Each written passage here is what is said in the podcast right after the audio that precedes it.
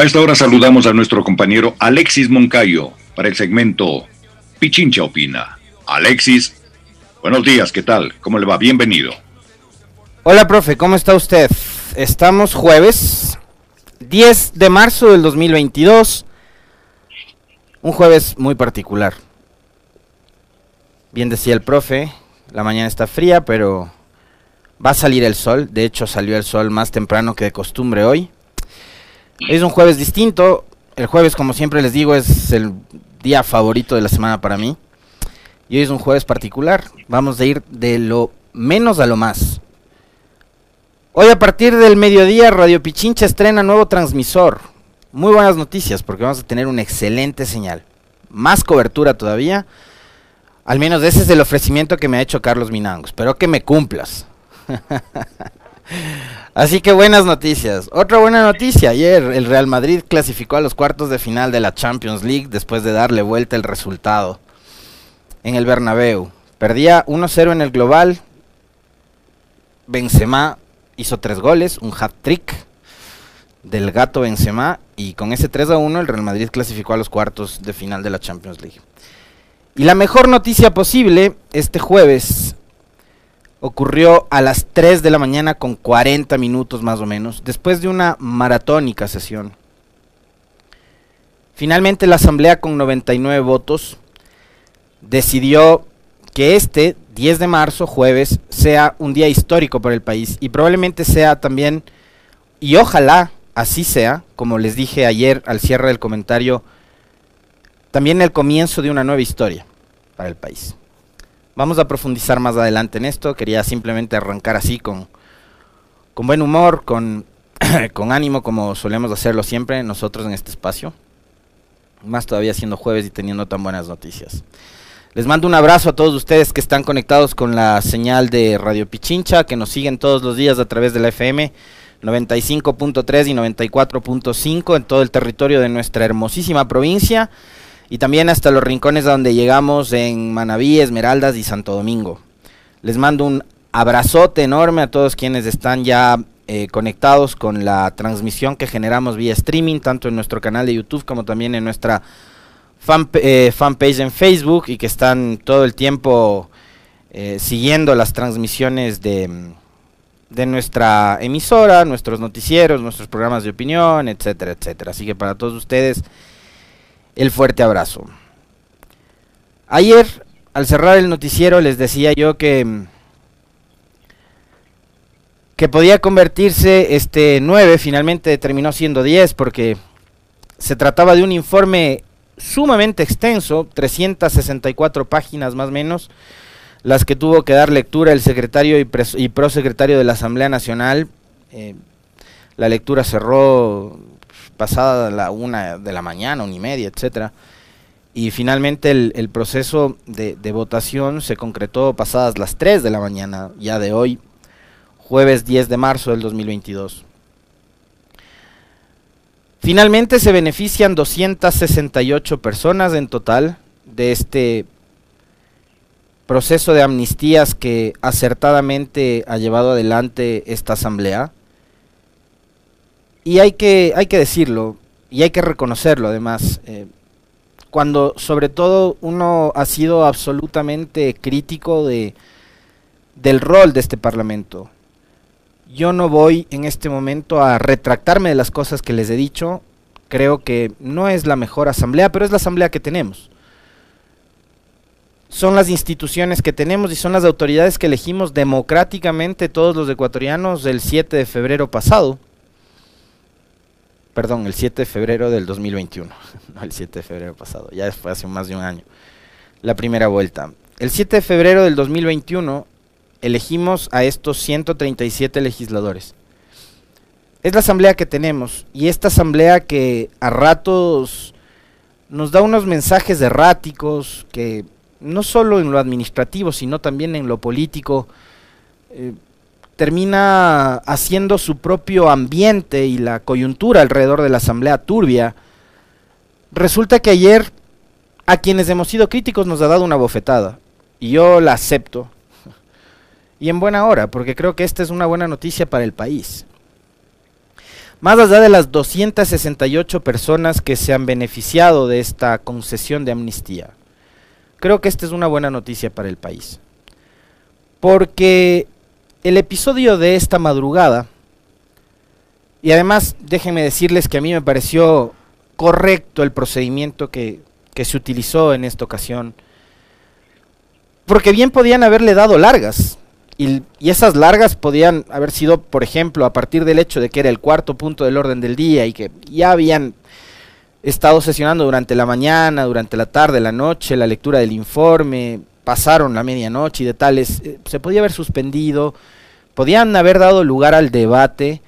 Eh, finalmente no se hizo eso y, y se buscó la forma más ágil, más eficiente y creo yo más expedita, obviamente, para aprobar este informe de amnistías. Creo que lo hicieron bien, sinceramente. Creo que la Asamblea, el equipo de, de asesores de la presidenta, de la Comisión de Garantías Constitucionales, de todos quienes estuvieron al frente de este proceso, lo hicieron bien. Y también les voy a confesar que yo soy uno de los tantos, que creo que sí hubimos más, que más allá de los anhelos que podíamos tener, del deseo de que este país empiece a escribir una nueva historia, y de eso vamos a ir hablando poco a poco más adelante, em, creía que las condiciones no estaban dadas, creía que, que la conformación de esta asamblea, su atomización, la dispersión, las disputas políticas que empezaron a partir del 15 de mayo y que en algunos casos se profundizaron, esa permanente pugna, lucha, pelea por, por tomar el control, por, por conformar nuevas mayorías y de tales, iba a terminar torpedeando un proceso que, que lo único que buscaba era la reparación de estas 268 personas que soportaron el embate de todo el Estado, la represión judicial y en algunos casos hasta la represión policial, ¿no? Porque algunas de estas personas fueron perseguidas hasta el punto en el que allanaron sus domicilios con policías a, horas de la noche, de la madrugada, violando su intimidad, violando incluso, eh, todo tipo de normas básicas, procedimentales para este tipo de situaciones. Pero eso tuvieron que soportar, porque eso fue lo que vivimos durante el periodo de gobierno anterior. Y esta acción, que además yo la considero también valiente, porque hay que tomar decisiones como estas por parte de la Asamblea, eh, creo que nos deja una lección también muy importante a los ecuatorianos, una lección sumamente importante. Este indudablemente no es el momento ni de la revancha, ni de el empezar a, a señalar a unos y otros. Creo que eso hay que dejarlo en el pasado. Creo que es un momento de, de muchísima reflexión sobre lo que pasó, sobre lo que todavía está sucediendo en este país. Y a partir de ahí de tratar de fijarnos una nueva hoja de ruta como nación, como sociedad, para entre otras cosas, por ejemplo, indistintamente del gobierno que sea, porque esto ha pasado en todos los gobiernos, desde hace 42 años, en todos los gobiernos, dejar de utilizar a la justicia como herramienta de persecución para saciar la sed de venganza de unas cuantas personas. Porque, y además, como les decía, desde lo político llega un pronunciamiento que al Ecuador le viene a refrescar después de haber vivido cuatro años de, de desquite, de venganza, de bronca, de persecución, de ver al país tropezar, de ver al país retroceder, no solo tropezar, sino retroceder.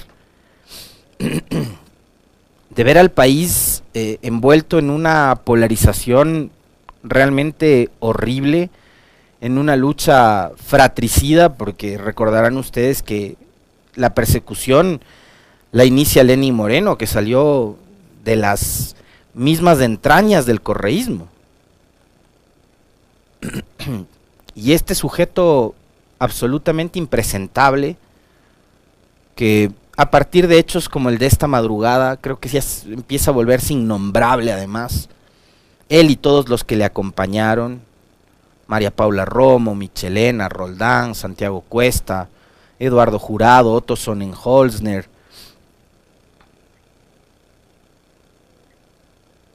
le dejaron al Ecuador una herencia horrible de creer que, que hay que perseguir por el simple hecho de pensar distinto, de oponerse a políticas que eran indudablemente impopulares. Remontémonos para hablar además de los casos más polémicos en este tema de las amnistías, a lo sucedido en octubre del 2019.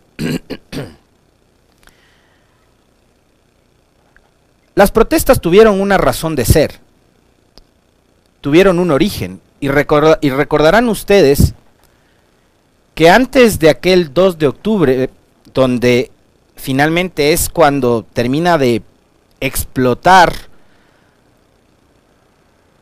la manifestación social,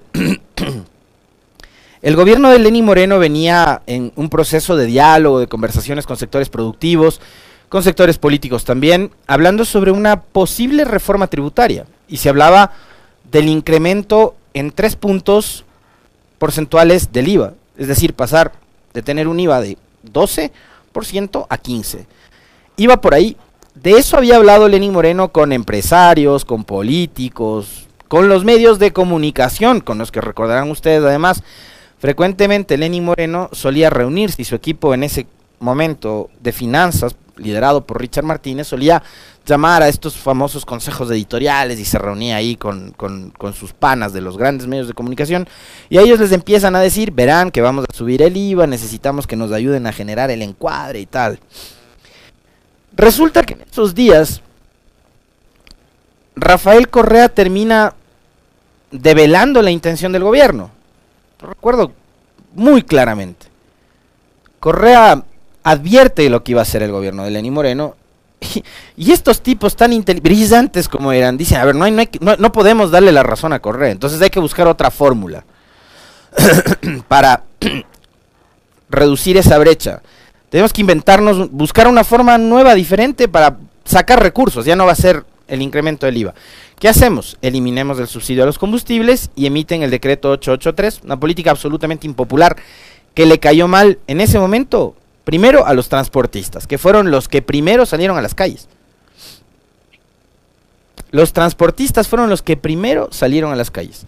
Y a partir de ahí, el sector indígena, trabajadores, obreros, ciudadanos en general, estudiantes, etcétera, etcétera, etcétera. Y en medio de toda esa masa estaban integrantes de determinadas organizaciones políticas a las que obviamente les cayó muy mal las intenciones del gobierno de eliminar el subsidio a los combustibles y que tengamos como hoy pasa este galones de súper impagables y precios de la gasolina extra, la gasolina regular subidos y el precio del diésel subido y etcétera, ¿no?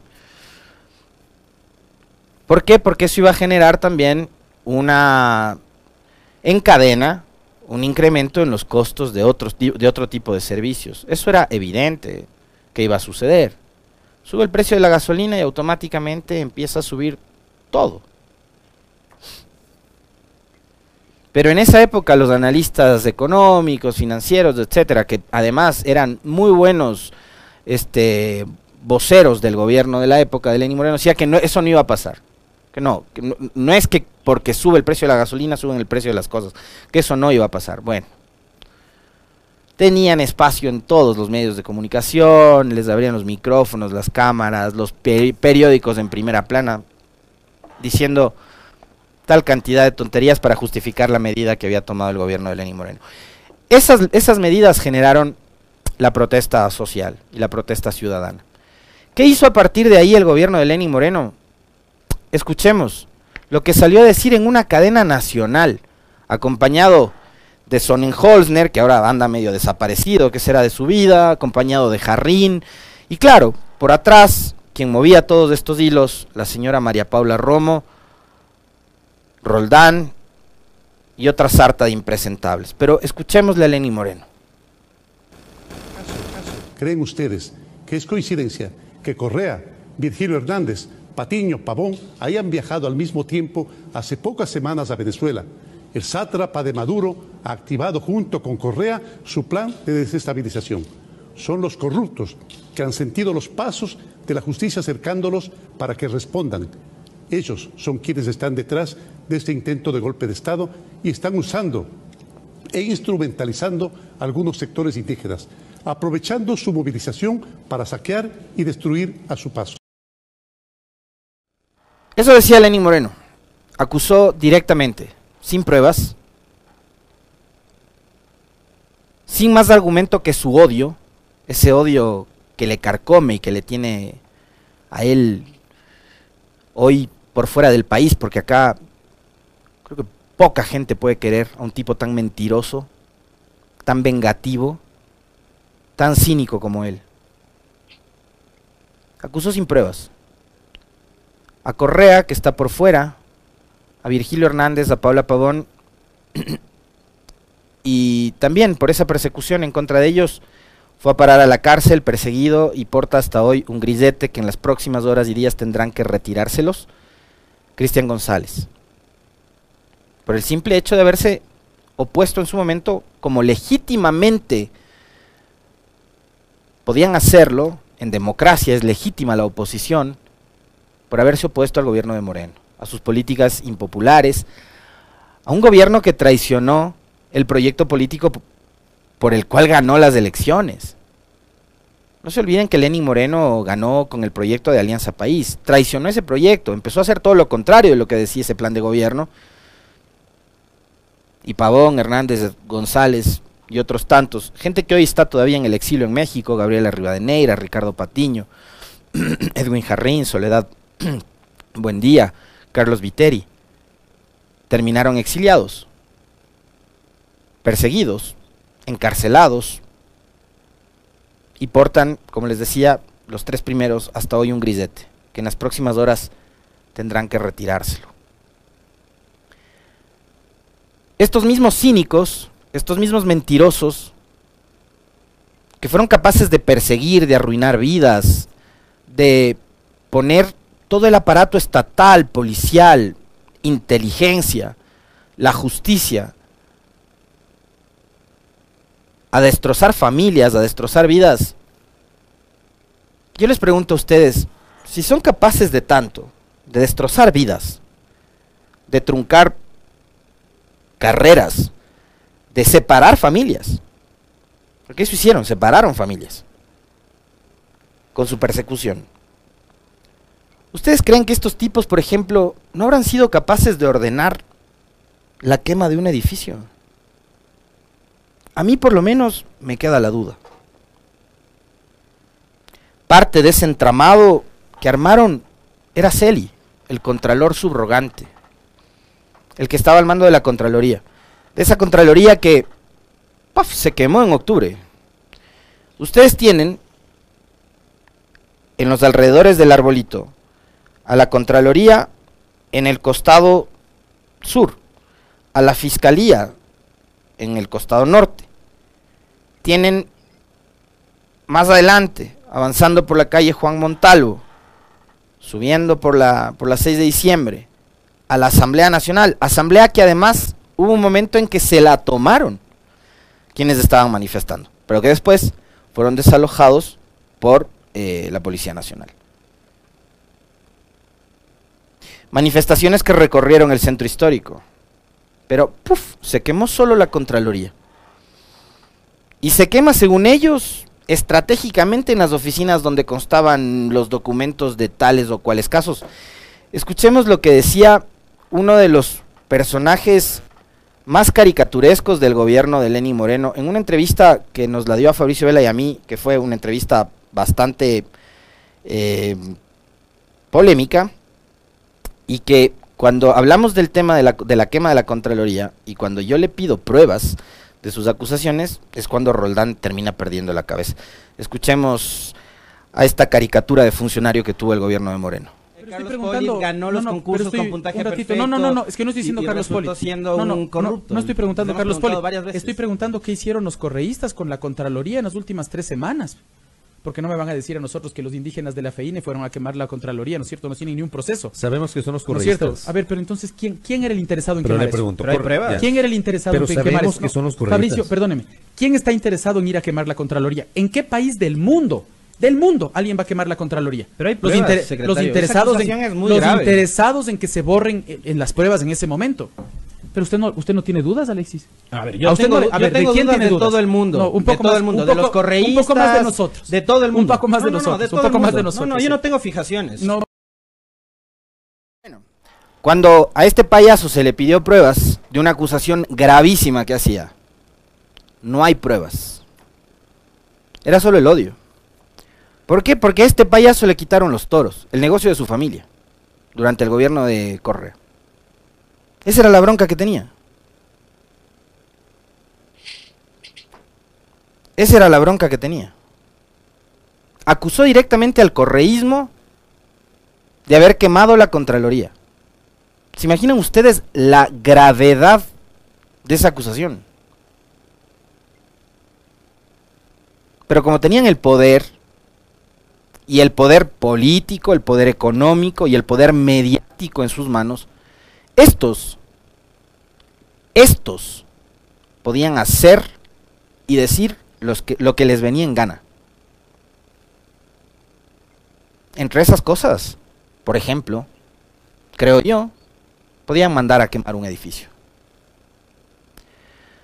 Blindaron la presidencia de la República, blindaron la Asamblea, blindaron la Fiscalía, blindaron todos los edificios de las instituciones de este país, excepto la Contraloría. Y crearon ese encuadre ridículo de que era el correísmo el que había quemado la Contraloría, porque ahí estaban los documentos de la corrupción y no sé qué y no sé cuánto. Una ridiculez absoluta. La Contraloría no se quemó una vez. Creo que fueron tres o cuatro días que terminó en llamas de ese edificio. ¿La policía dónde estaba? ¿Qué hacían los policías en la terraza de la Contraloría mientras el edificio se quemaba? No había cámaras de seguridad, no había guardias en la Contraloría. ¿Cómo no tomaron control de un edificio que ustedes, ustedes, manejaban, controlaban, manipulaban, etcétera?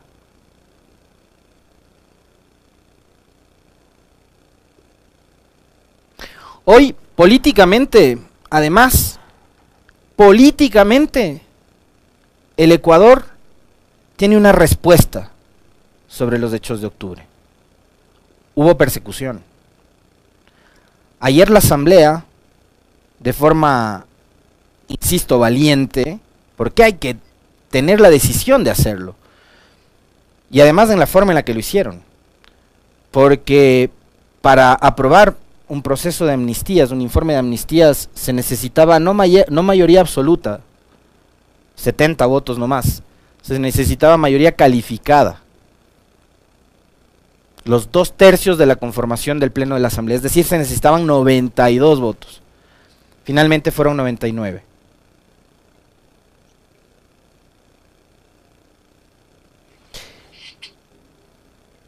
Y ayer la Asamblea políticamente le da una, una respuesta al país de casos que la justicia montó, que la fiscalía montó, y de los cuales han pasado ya fíjense ustedes cuánto tiempo.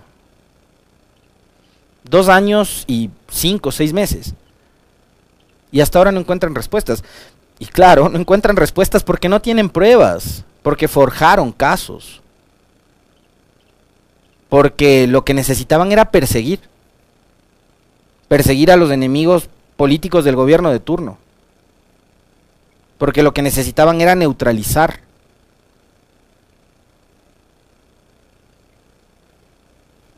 a quienes ellos consideraban no adversarios políticos, enemigos, y enemigos a los que además tenían que aniquilar.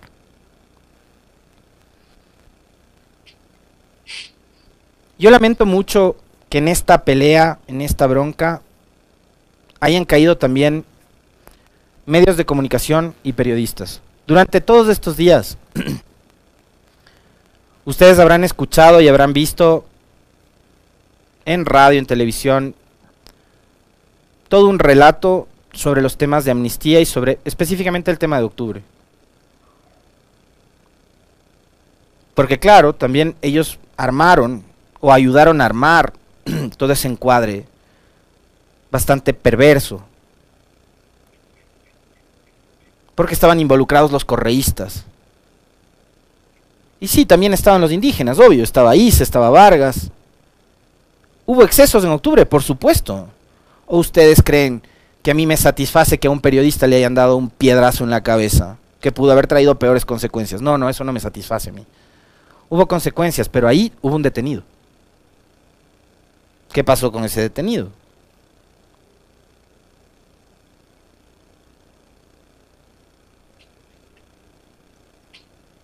Ahí tenía que haber actuado la justicia, pero de inmediato. De inmediato. Y hoy cierro esto nada más. ah, hay una cosa que me olvidaba. Un dato que es muy importante, por cierto. Obviamente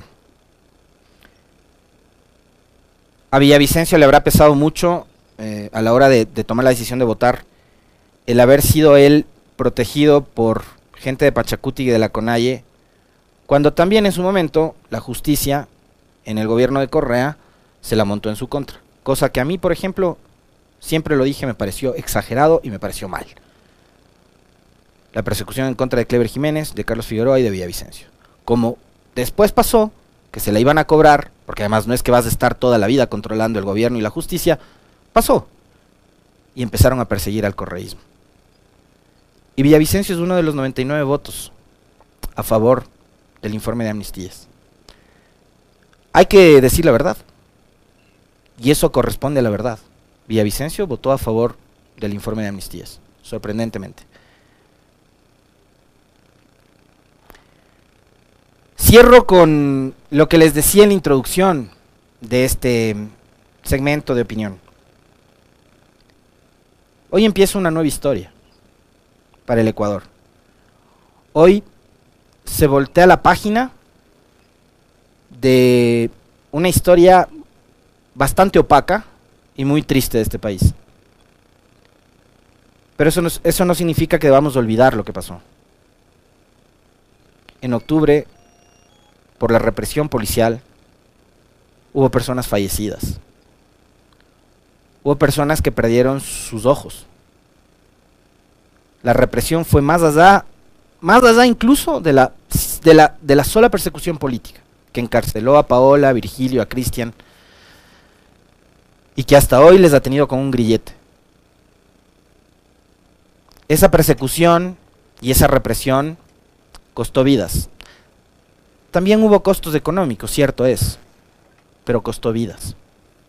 Y por eso yo les decía que hoy es una fecha histórica. Hoy hay que empezar a escribir nuevas páginas hacia el futuro acá en el Ecuador.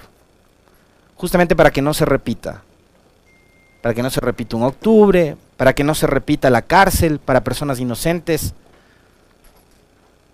para que no se encarcelen personas inocentes por tweets, para que no prime la intolerancia, como fue lo que pasó durante el gobierno de Moreno, con gente como María Paula Roma al frente del control de la policía, de la inteligencia, etcétera, etcétera. En fin, este es un buen jueves, es un buen día. 7 con 32, profe, fuerte abrazo, hasta mañana con usted.